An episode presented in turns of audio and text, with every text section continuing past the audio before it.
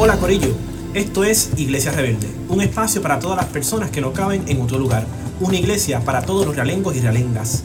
Oye, acompáñanos en este espacio abierto y libre de criterios de exclusión. Proponemos un diálogo distanciado de las doctrinas y dogmas que desplazan a la mayoría, pues Dios no es religioso ni cristiano, y esto es para ti que me escuchas.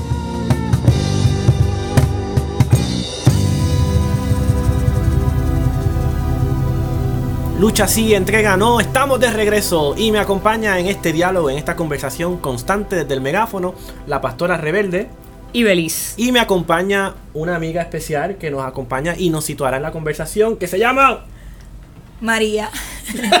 María está tímida, pero eso se le va a quitar ya mismo, no se preocupe. Y el tema de hoy va a ser Dios de contexto y el proceso de conversión. Vamos a estar conversando cómo Dios se sitúa y se ubica, verá, como Dios de contexto y cuál es el proceso de conversión que Dios propone para cada uno de nosotros y nosotras. Y Beli va a retomar la conversación y nos va a situar con una gran ola eh, que vamos a estar hablando hoy. Estás como que bien emocionado y de momento Exacto. te fuiste. Ok, nada, cuando mencionaste el tema recordé un video que alguien me sugirió que viera y no he tenido el valor de verlo porque el título nada más me tiene en distrés, para usar un término medio gringo ahí, aunque a ti no te guste. Eh, el título es Los millennials no creen en la evangelización, en el evangelismo, y eso a mí como que me dio un poquito de molestia, me creó un poquito de coraje porque yo creo que, que eso no es lo que, esa no es la verdad, esa no es la realidad. Yo creo que lo que los millennials no, no compran es un proceso de, de conversión o de evangelismo que sea proselitista.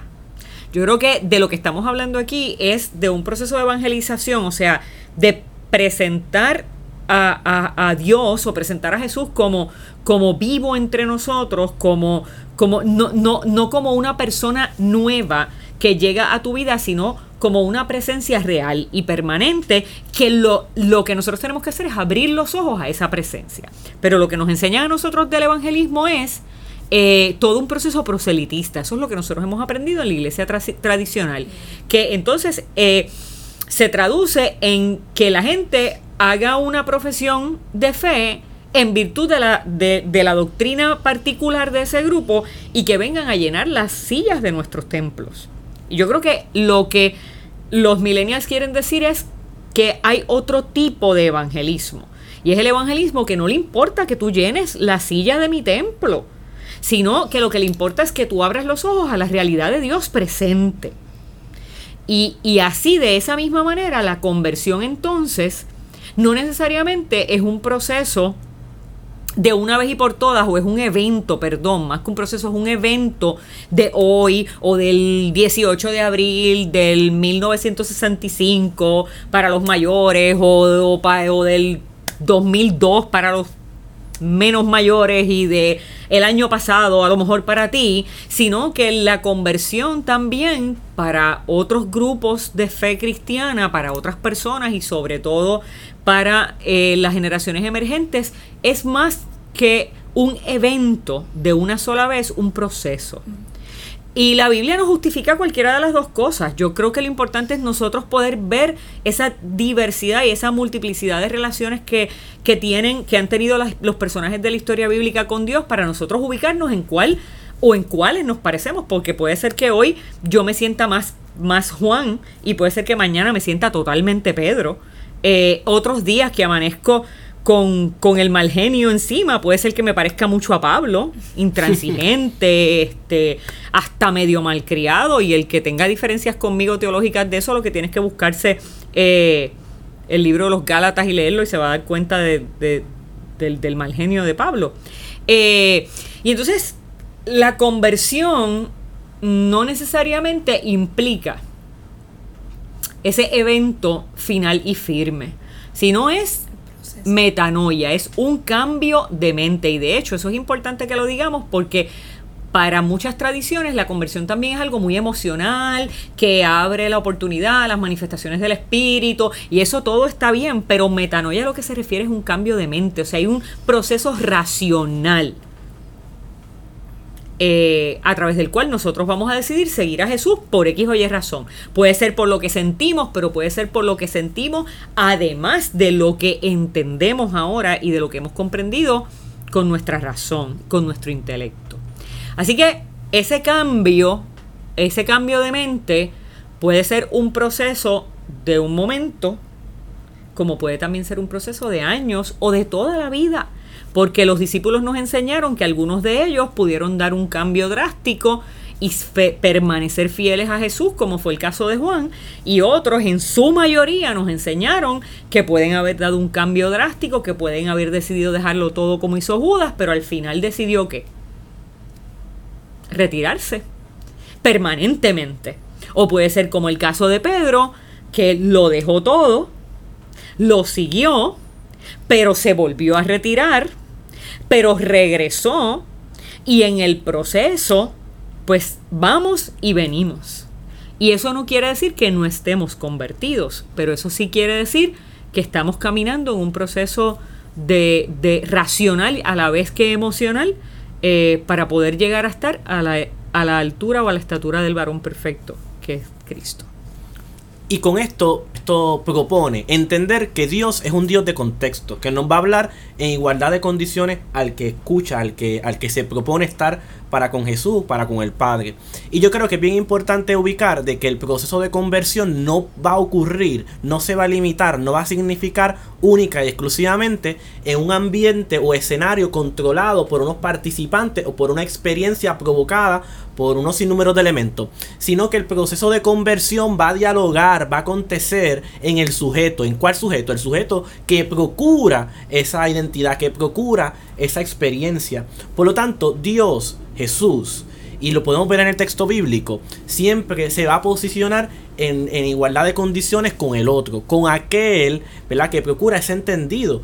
Por lo tanto, no es que eh, Dios o Jesús se proponen en una actitud de inferioridad a nosotros, sino que se posicionan para que uno como sujeto pueda entenderlo.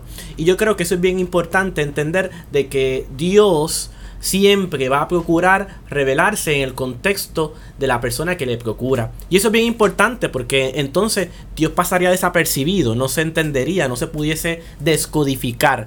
Y yo creo que la invitación, eh, y lo vemos en el, en el texto bíblico, siempre va a hablar desde donde yo pueda escucharle. María ahorita estaba compartiendo con nosotros unos pensamientos acerca de un texto particular que es el bautismo de Jesús. Y, y, aunque el bautismo de Jesús no necesariamente es un momento de conversión de Jesús, pero nosotros relacionamos mucho el bautismo con un momento de hacer pública nuestra conversión y de abandonar el pecado eh, y nacer a una nueva vida. Y entonces María tenía unos comentarios haciendo eh, referencia al bautismo de Jesús. María, cuéntanos. Eh, ¿Verdad? Lo pensaba desde el punto de vista, ¿verdad? Y leía sobre eso. Y desde el punto de vista de que este Jesús se, se planteó en el bautismo desde, desde él, desde, desde ese acercamiento, porque eso era lo que entendían por medio de Juan, que entendía que el bautismo me acerco a Dios, este, y entonces decido tener esta, esta comunión con Él. Pues Jesús lo plantea desde, mano, desde que él ya tenía la comunión con Dios, ya él estaba con, el Señor, ya él, ya él, ya él tenía ese contacto, esa cercanía con el Padre. Y el, el hacer el bautismo, el tener entonces ese evento, que yo lo pienso más como la importancia de ese proceso, de lo que ocurrió ahí ¿verdad? Que se abrieron los cielos, bajó el Espíritu Santo en forma de paloma y, se escucha esa voz de Dios, ¿verdad? O se plantea la voz de Dios diciendo, este es mi hijo amado. Ven, ese no es el evento, es el proceso que Jesús invita y abre, ¿verdad? Eh, entrando en lo que es el bautismo, que se plantea desde lo que es Él, desde lo que es Él, porque no, como tú comentabas al principio, no es desde el pecado, y Jesús, no tenía pecado, pero Él se plantea desde lo que, desde lo que desde lo que él tiene, desde lo que él trae y, e invita, invita a, ese proceso, a ese entender. Y me parece genial porque nosotros toda la, toda la vida, cuando digo toda la vida es cuando eh, este, somos cristianos y ya estamos dentro de un contexto de iglesia, entendemos ese proceso como, ah, dejé esto atrás, ah, ya dejé dejé, eh, por decirlo así, la María de atrás. No, no, no. Dentro de ese proceso eh, en, en el que somos, Él nos invita a seguir siendo, claro, entendiendo nuestros comportamientos desde ahí desde ese proceso que estamos viviendo. Y es interesante porque va- te voy a añadir más bien a retomar de algo que dijiste, entendiendo ahora nuestra nueva vida desde que somos hijos de Dios. Porque eso es lo que afirma el Padre cuando abre los cielos y dice, este, es Este mi es hijo mi hijo amado. amado. Así que eh, en el caso de Jesús, Jesús no iba a dejar nada atrás. Jesús continuaba siendo quien ¿Quién era, era? pero ahora desde una nueva identidad pública eh, como hijo de Dios.